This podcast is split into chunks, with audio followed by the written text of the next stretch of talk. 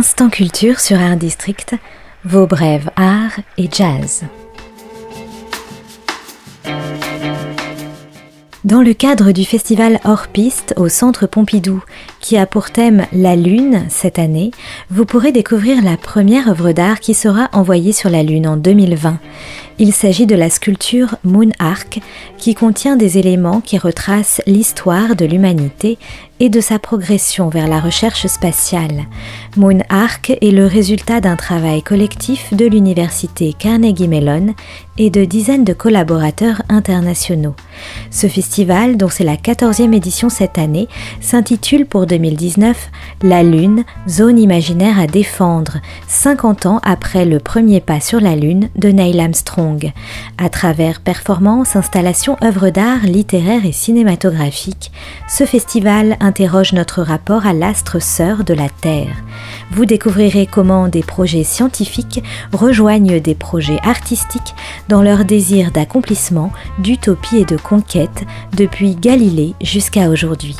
De la Terre à la Lune, le festival hors piste au Centre Pompidou vous accueille pour un voyage extraordinaire jusqu'au 3 février, de 11h à 21h tous les jours, sauf le mardi. Beau livre aux éditions Gourcuff Gradenigo sur Marguerite Gérard, fille du célèbre parfumeur de Grasse Claude Gérard. Élève aussi du peintre Honoré Fragonard, elle devient une portraitiste reconnue. Sa biographe, Carole de Blumenfeld, signe un magnifique ouvrage qui plaira aux amateurs de la peinture et de la société du XVIIIe siècle et du début du XIXe siècle. Enfin, on termine ces brèves avec un hommage à Michel Legrand, ce monstre sacré de la musique qui vient de nous quitter. Le monde de l'art, du cinéma et de la chanson le pleure et se souvient de tous les moments inoubliables d'émotion que ce grand artiste nous a légués. En 1958, alors qu'il n'a que 26 ans, Michel Legrand enregistre à New York l'album Le Grand Jazz. Dès 1947 déjà, le jeune pianiste de jazz qu'il était avait été marqué par un concert de Dizzy Gillespie. En 58, il renoue avec le monde des grands jazzmen, notamment Miles Davis, Coltrane, Bill Evans, Ben Webster ou encore Thelonious Monk, et à nouveau Dizzy Gillespie et Benny Goodman.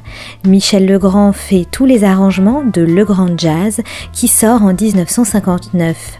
À cette occasion, il fait la rencontre de Miles Davis et raconte Miles trônait alors au sommet du jazz new-yorkais.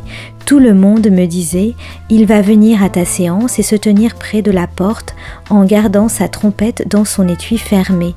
Il va écouter pendant cinq minutes et s'il aime la musique, il va s'asseoir, ouvrir son étui et jouer. S'il n'aime pas, il va repartir et il ne reprendra plus jamais contact avec toi.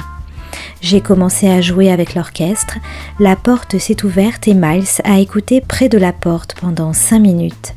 Puis il s'est assis, a ouvert son étui et a commencé à jouer. Après la première prise, il m'a demandé Michel, est-ce que mon jeu te convient? C'est comme ça que tout a débuté. On écoute tout de suite The Jitterbug Waltz, le premier titre de l'album Le Grand Jazz, dont Michel Legrand a fait tous les arrangements. C'était les brèves Arts et Jazz sur Art District avec Julie Chaise-Martin et je vous retrouve dès la prochaine fois pour d'autres infos.